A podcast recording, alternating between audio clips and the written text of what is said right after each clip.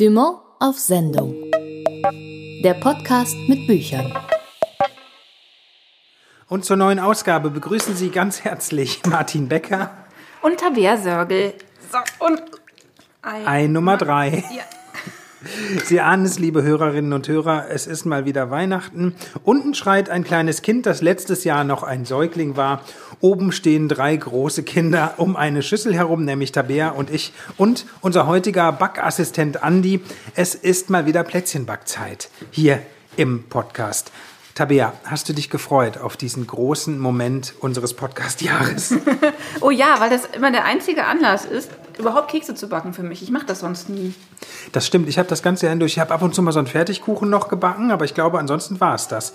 Wir hatten uns ja eigentlich überlegt, das kann man ruhig jetzt hier zur Weihnachtsausgabe mal aus dem Nähkästchen erzählen. Wir hatten eigentlich uns überlegt, wir faken das Ganze und tun nur so, als ob wir Plätzchen backen. Aber jetzt gerade, hat es uns gepackt, wo Rosenwasser in diese Schüssel gefüllt wird, haben wir uns entschieden, wir machen Weihnachtskekse und zwar französische Weihnachtskekse. Und oh das hat einen Grund.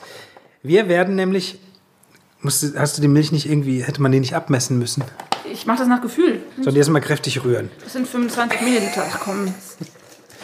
Wir werden uns heute nämlich unterhalten mit Kai Rademacher über seinen Roman Stille Nacht in der Provence, ein Kriminalroman zur Weihnachtszeit. Dieser Roman spielt also in Frankreich.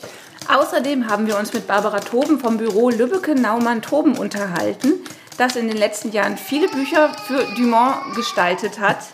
Zuletzt ein bisschen schlechter, den neuen Essayband von Michel Houellebecq. Und während unten jetzt also der kleine Rudi, der auch bei dieser Ausgabe automatisch mit dabei ist, sich schon bemerkbar macht, werden wir uns jetzt versuchen bemerkbar zu machen, indem wir diesen Teig zubereiten. Im Moment ist es noch eine gelbe, undefinierte Masse, bei der man sich nicht vorstellen kann, dass jemals ein Plätzchen draus wird. Was genau backen wir denn eigentlich heute? Wir backen südfranzösische Kekse mit Rosenwasser und Kräutern. Das ist eine geradezu perfekte Überleitung, denn da gehören natürlich auch Kräuter der Provence hinein. Wir haben uns mit Kai Rademacher unterhalten. Er hat einen Kriminalfall geschrieben, einen Kriminalroman mit dem Titel Stille Nacht in der Provence. Eigentlich möchte ein deutsches Paar einfach nur die Ferien mal ganz anders verbringen, möglicherweise mit viel Sonnenschein im Winter.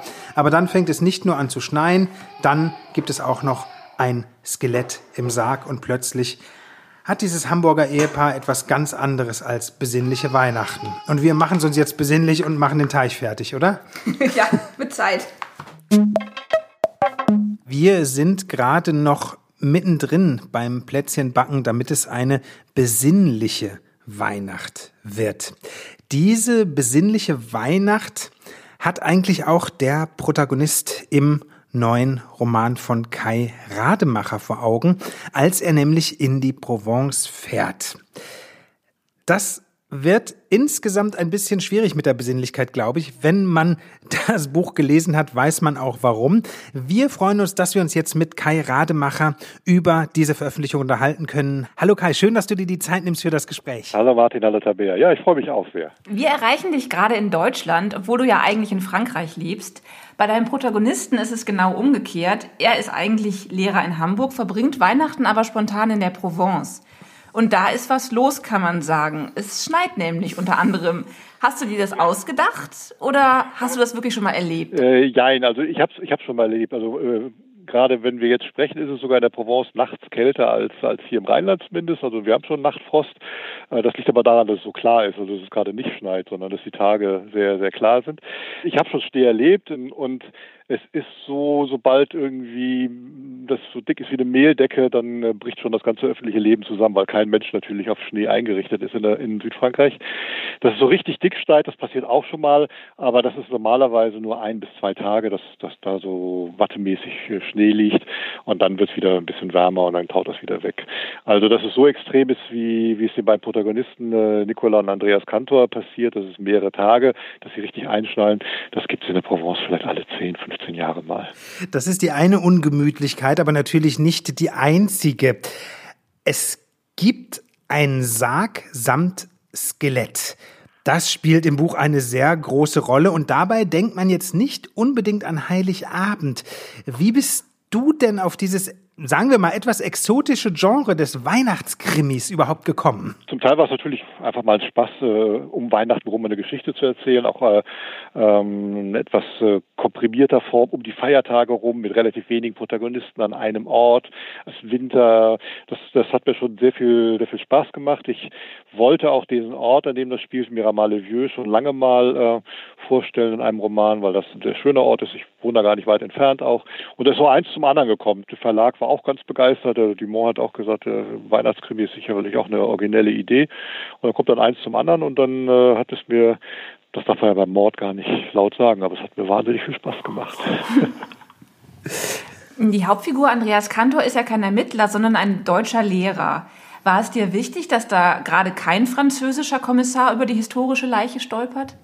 Ja, ja, ich wollte mal äh, das anders machen, also eben kein Kommissar machen, kein kein Profi in, überhaupt in Anführungszeichen. Also es sind äh, es sind deutsche Touristen, die die eigentlich jeder sein könnte. Jeder jeder Deutsche, der irgendwie in die Provence kommt, äh, dem sollte das passieren können. Also zwei ganz ganz normale Reisende, die auch alles Mögliche in der Provence erwarten, nur nicht eben in so eine Intrige reinzugeraten. Und die sich dabei dann aber auch bewähren müssen. Also sie, sie kommen ja in eine Welt rein und eine Situation rein, die sie überhaupt nicht äh, kennen, mit der sie überhaupt nicht gerechnet haben und anders als zum Beispiel ein professioneller Ermittler. Und das fand ich schon sehr reizvoll, mal durchzuprobieren, was machen eigentlich in Anführungszeichen ganz normale Leute, wenn sie plötzlich eine Leiche in ihrem Garten finden. Irgendwann liegen die Nerven, zumindest bei Andreas Kantor, ja dann auch ein bisschen blank. Er sagt ja oder er denkt, er war in der Provence, es war Weihnachten, verdammt. Und danach trifft ihn wortwörtlich der Schlag. Äh, du hast es jetzt schon ein bisschen beantwortet. Es hat dir schon auch eine klammheimliche Freude gemacht, das Klischee der Weihnachtsharmonie mit ein bisschen Crime zu stören, oder?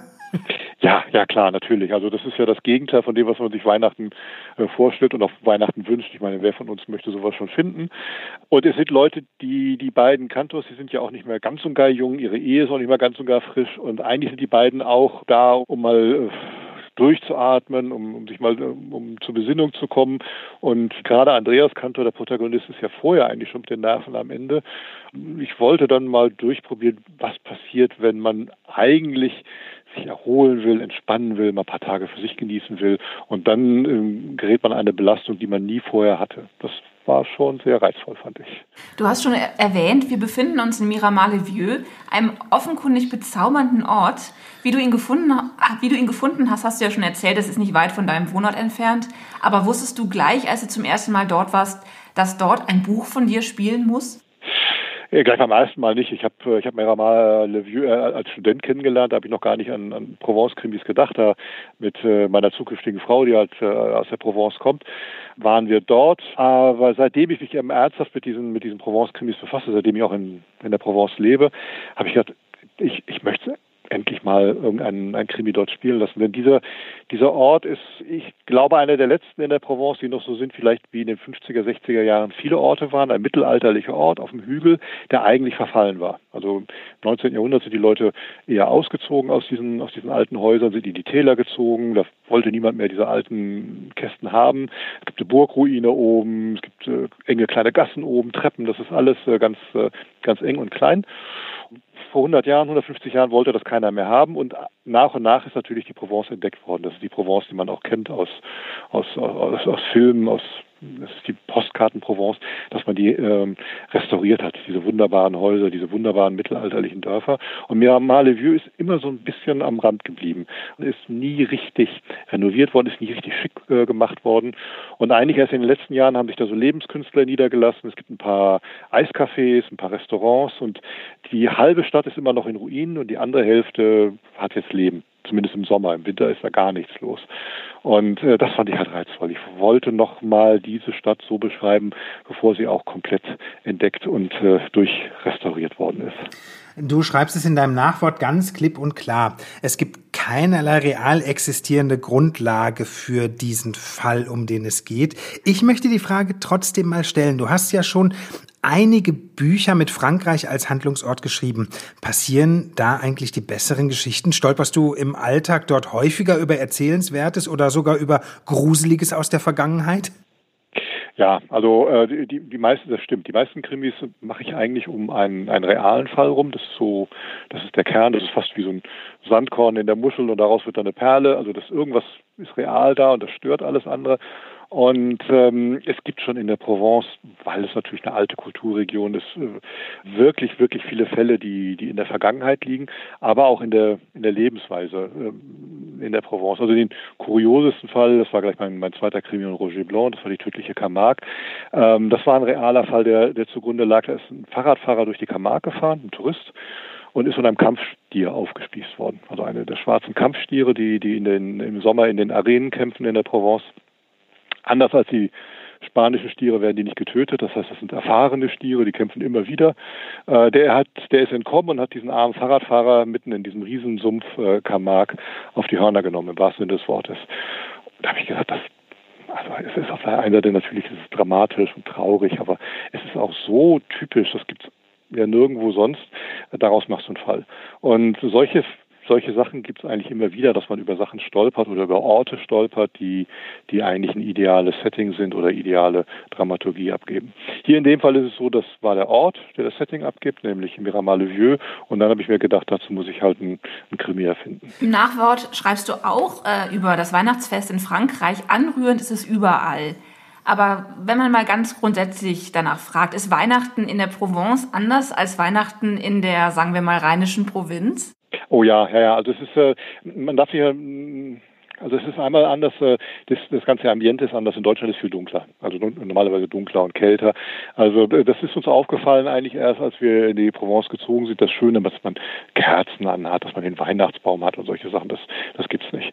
Es gibt ja auch gar keinen Weihnachtsbaum eigentlich in der Provence, äh, weil die gar nicht dort wachsen. Das wird inzwischen auch gemacht, weil das global irgendwie populär ist, aber eigentlich ist das nicht der Brauch. Der Brauch ist dort, dass man Krippen baut, die, die Crèche, da baut, die wird aufgebaut und dort wird äh, werden dann die Santons aufgestellt. Das sind diese kleinen Figuren, die auch Provenzalen darstellen rund um die Krippe. Das ist wahnsinnig toll. Aber dann ist eben Weihnachten bedeutet in, gerade in Südfrankreich Familienfeier und Familienfeier bedeutet Essen. Es ist Essen, Essen, Essen. Also es ist unglaublich viel, ähm, was aufgetischt wird. In der Provence, zumindest in den Dörfern, was äh, sehr schön ist, was man auch so selten woanders sieht, sind die Mitternachtsmessen. Wir haben immer noch sehr viele Schäfer. Also in der Provence ist immer noch ein, Land mit, mit, äh, mit sehr vielen Hirten. Wir haben, ich glaube, 8000 Hirten immer noch in der Provence. Und normalerweise bringen die Schäfer zu den Mitternachtsmessen in die Kirchen dann, wenn, der, wenn das kleine Jesuskind in die Krippe gelegt wird, kommen Schäfer rein und bringen Lämmer rein, also lebende Lämmer. Und das ist mal ganz toll. Das ist wirklich, wirklich schön. Das macht mir sehr viel Spaß.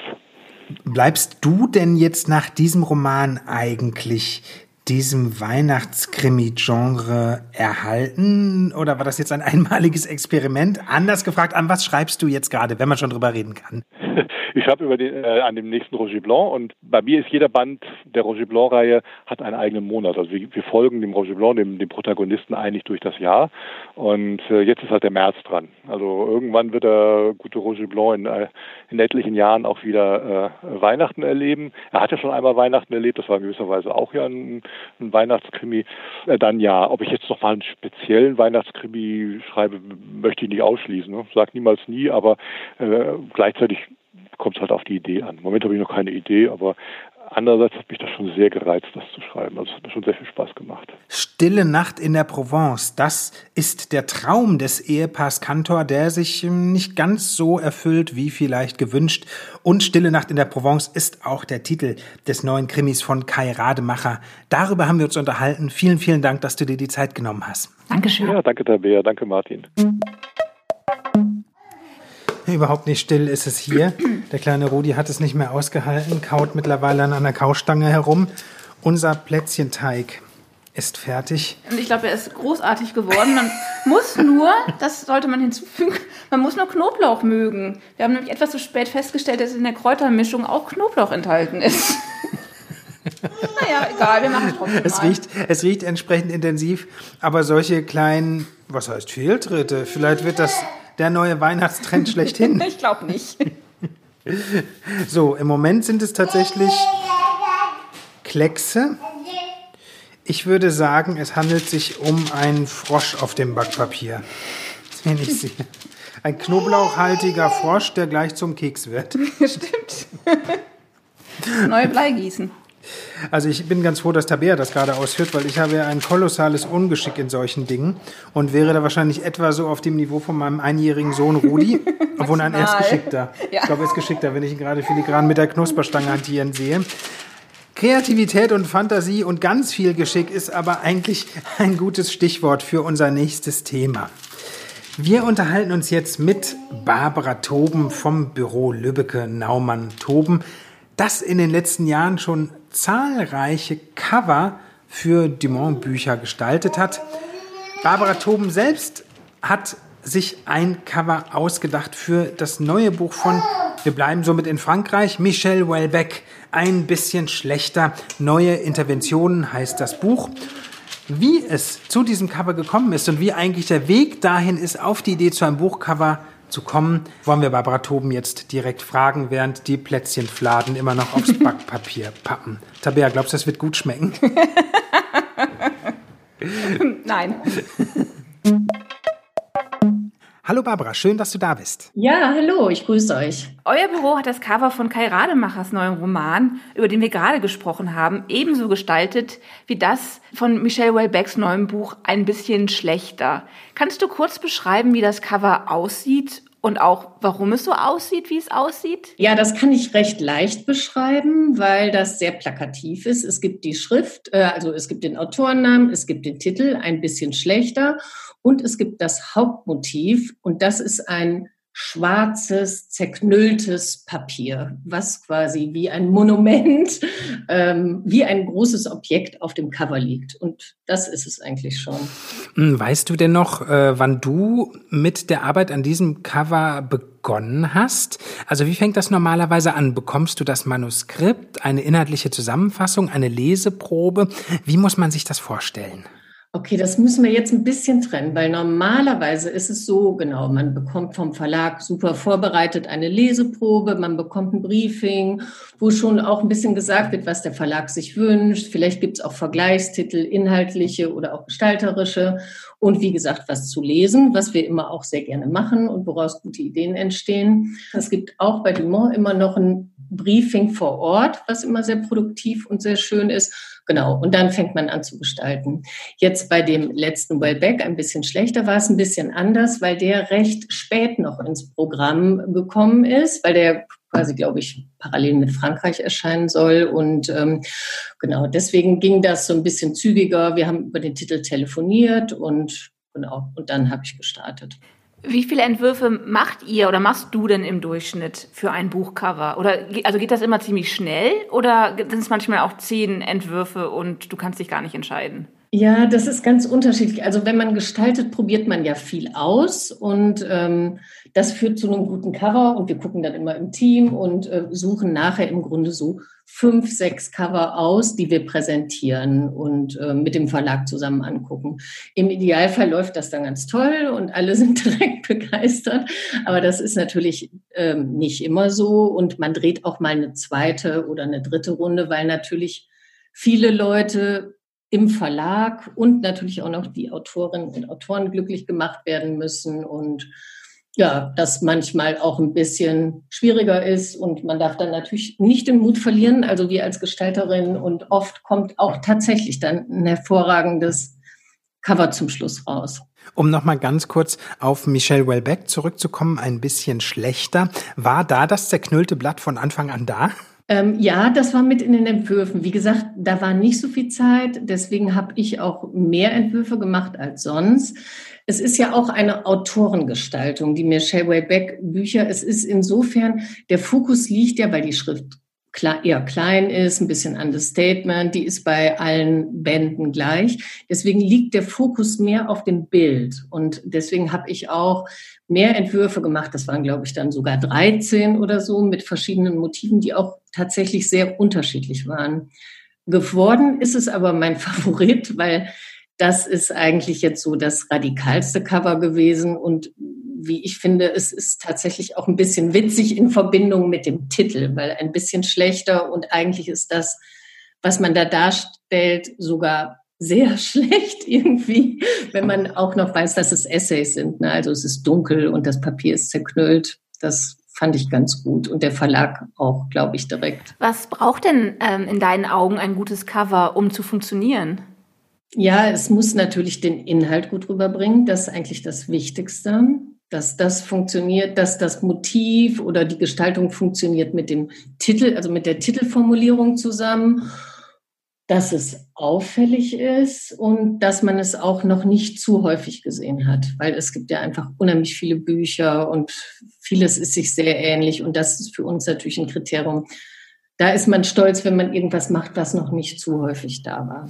Hast du denn eigentlich persönlich auch ein, sagen wir mal, Allzeit-Lieblingscover?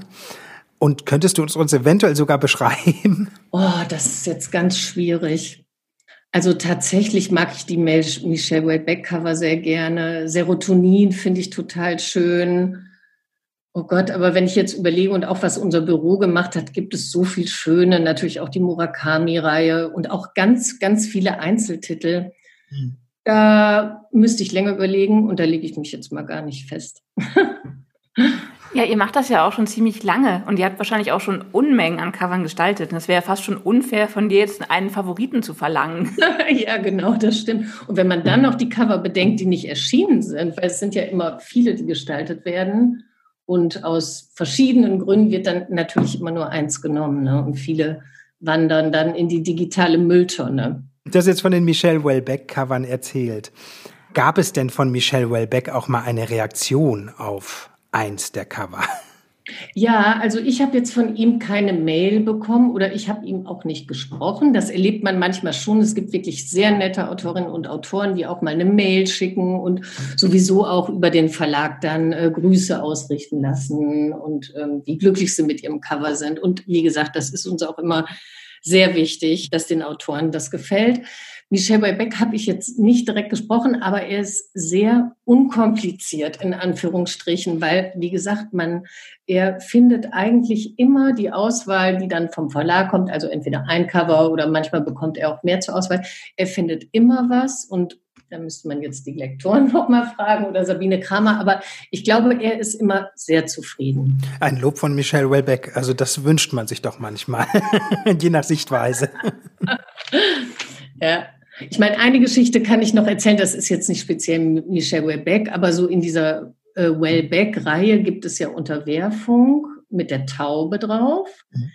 Ein Titel, der auch so ein bisschen rausfällt und wo eigentlich die, die Findung ganz lustig war, weil da geht es ja um eine muslimische Partei, die in Frankreich die Macht übernimmt. Und natürlich haben wir dann versucht, was Plakatives zu finden, was auch so ein bisschen mh, hm, ja, so was Orientalisches vielleicht transportiert. Also auch ganz plakativ, aber mit Stoffen oder orientalischen Mustern.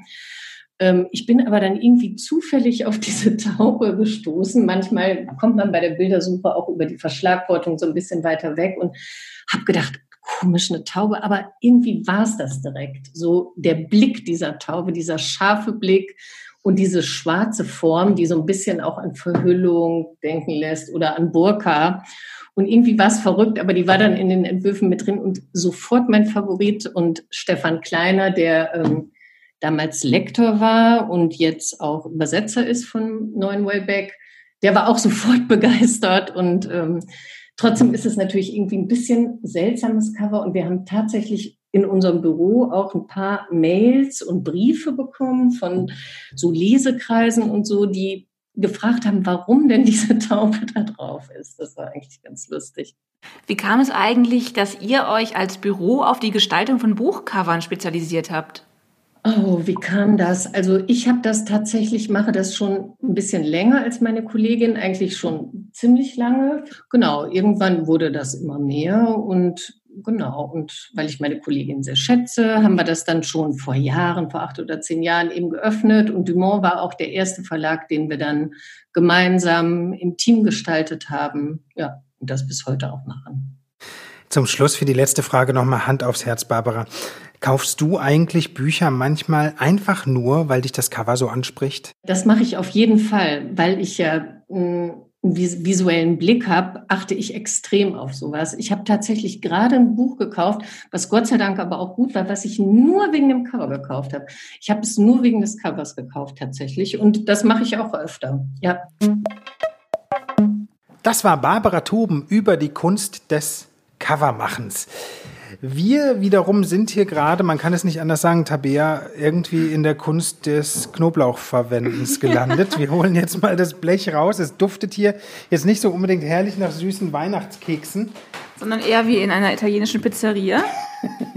Wir haben etwas übersehen bei unserem diesjährigen Dumont auf Sendung der Podcast mit Büchern Kekse backen, nämlich dass unsere italienischen Kräuter, Knoblauch und Zwiebeln enthalten. Ja, was haben wir auch italienische genommen und nicht Kräuter der Provence? Wir sind selber schuld. naja, jetzt auf jeden Fall kommt die Plätzchenfuhre raus. Es geht los. Oh, ah. Hm, also sie sehen gut aus. Eine, eine große Masse oder Fläche, wie man das nennen will. Und ja, die sind goldbraun immerhin. Sie sind Nicht goldbraun. angebrannt. Und jetzt muss man dazu sagen, wir haben soeben schon eine andere Fuhre Plätzchen gemacht. Deswegen würde ich sagen, auf ins Vergnügen, Tabea, oder? Ja, Martin, wohl bekommst. Okay. Und? Ich habe jetzt kein Stück Zwiebel erwischt, kein Stück Knoblauch. doch, doch.